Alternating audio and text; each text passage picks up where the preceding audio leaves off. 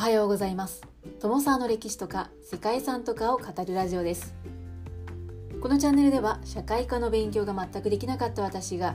歴史や世界遺産について興味のあるとこだけゆるく自由に語っています。本日ご紹介する世界遺産は南アフリカ共和国のマプングブエの文化的景観です。この世界遺産では西暦900年から1300年の間に南部アフリカで最初の先住民族の王国が攻防したということを示す遺跡が登録されています。マプングブエはジンバブエ共和国とボツワナ共和国の国境に接する南アフリカの北部に位置しています。この場所はアフリカ大陸の南部を流れてインド洋へと注ぐリンポポ川と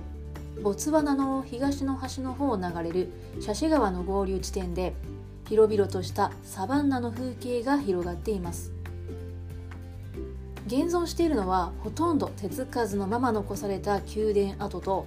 それに付随する居住区全体そして2つの以前の首都の跡です。マプングプエ王国は10世紀に設立されて14世紀に消滅するまではアフリカで最も大きな王国でした。遺跡からは黄金の副葬品なども発見されていて全体として約400年にわたるこの王国の社会政治構造の発展の様子を見ることができます。そしてマプングブエからはグレートジンバブエの起源になったことを示唆する出土品も見つかっているそうで世界中の研究者の注目を集めています。現在マプングブエ一帯は国立公園に指定されているのでアフリカの世界遺産の中では比較的アクセスしやすい場所なのだそうです。興味深い出土品も多く情報も多いので今後観光場所としても人気が高まりそうなそんな世界遺産なのではないかなというふうに思っています。ということで本日はアフリカ王国史にとっても重要な世界遺産。南アフリカ共和国のマプングブエの文化的景観をご紹介したいと思います。この番組はキャラクター辞典ワンタンは妖怪について知りたい。パーソナリティ空飛ぶワンタンさんを応援しています。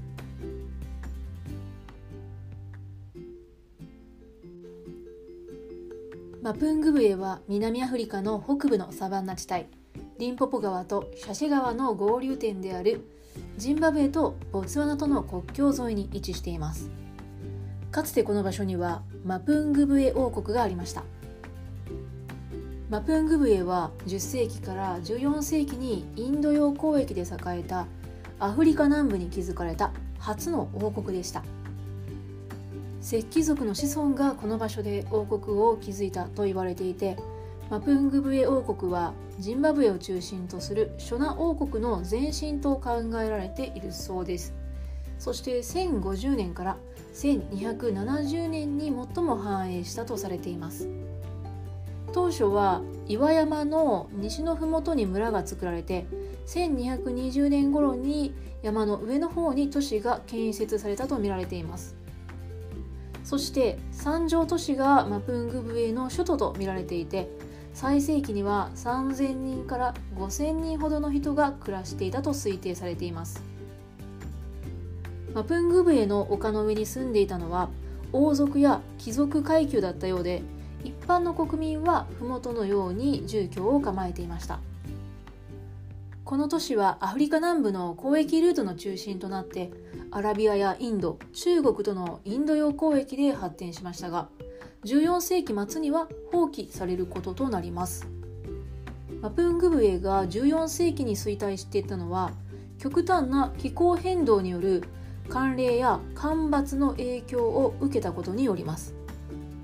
最後の2000年の間に農業に適した温暖で湿潤な時期と涼しく乾燥した時期が交互に訪れていたそうでそして1300年以降には降量が減少し伝統的な農法では人口を維持することができなくなりました。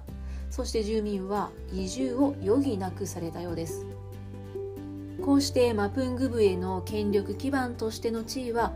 東方のグレートジンバブエそして後には神へと北上していきました。グレートジンバブエと神遺跡も同じく世界遺産に登録されています。マプングブエの土地は放棄されると長い間その存在を覚えているのは住民だけというような状態になりました。日本では当然のことですが近隣国でもすっかり忘れ去られた古代の王国。これが再び注目されることとなったのは1932年のことでした。それよりも少し前の1890年に岩山の上の方で宮殿や集落の遺跡そして2つの古代の首都が発見されていました。そして1932年の大晦日に地元の農家で発掘家とその息子によってマプングブエの丘の頂上で大量の工芸品が発見されたそうです。マプングブエに関してその王国の記録は一切存在していないということなので栄枯盛衰の経についてはまだ謎が多いようです。それでも遺跡からは明らかに中国から輸入されたと思われる金やガラスが次々と発見されてこれが当時の南アフリカがアジア諸国と交易関係にあったということを決定づける証拠となりました。現在マプング米国立公園となっている遺跡は宮殿や集落の跡を目にすることができます。研究や調査が現在進行形で行われているということもあって多くの出土品を生んだ地層がそのまま保存されています。発掘調査によってこの周辺の深く分厚い堆積の状況というのが明らかになっています。一番下の第1層は鉄器時代初期にあたる6世紀の居住を示しているそうでマプングブエの丘を雨乞いに用いた農民たちがすでに暮らしていたということが明らかになりました。第2層は1000年から1220年頃に属していてこの時期はマプングブエの西方にある K2 という遺跡が首都として機能していたということを示していました。そしてその次にマプングブエが首都であった時代を示していたのが第3層で時期としては1220年から1250年頃に相当していたようです。この層からは消失した住居の跡が見つかっていて人々は新しい首都を作るために古い村を焼き払って更新しようとした可能性があるとされています。最後の第4層は1250年から1300年頃でこの層は全盛期として捉える説と衰退期であると考える説があるそうです。ただどちらの解釈をしてもマプングブエが首都として機能していたのが50年から80年ほどという期間だったということが分かっているそうです。このことは期間的にはキロツ遺跡が首都だった時期よりもその時期に比べると半分にも満たなかったということのようなんですけどもそれでもマプングブエに人が住みこの町を営んでいた人々の重要な活動の足跡というのはあったということを示しているということのようです。マプングブエは約400年の繁栄があったにもかかわらず歴史や文化に関する文字とか記述というのが一切見つかっていないそうですね。1890年に発見されたのは岩山の上の宮殿や集落要塞や墓所などで1932年に丘の上の王家の墓から工芸品などが発掘されています。工芸品の年代は西暦1000年頃から1300年頃のものと推定されています。発掘されたのは土器や中国産の政治黄色青緑といったガラスビーズ。金箔が貼られたサの像をはじめとする黄金の装飾品類。その他土偶や象牙や骨を加工した製品のような有機的な遺物。さらには精錬された銅や鉄を加工した製品などさまざまなものが見つかったようです。象牙や骨を加工した製品や黄金の装飾品などそういった工芸品が見つかっていることから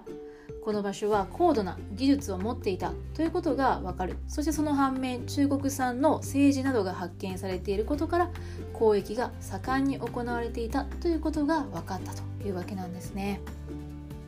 そんな多くの重要な発見があったマプングブエではありましたが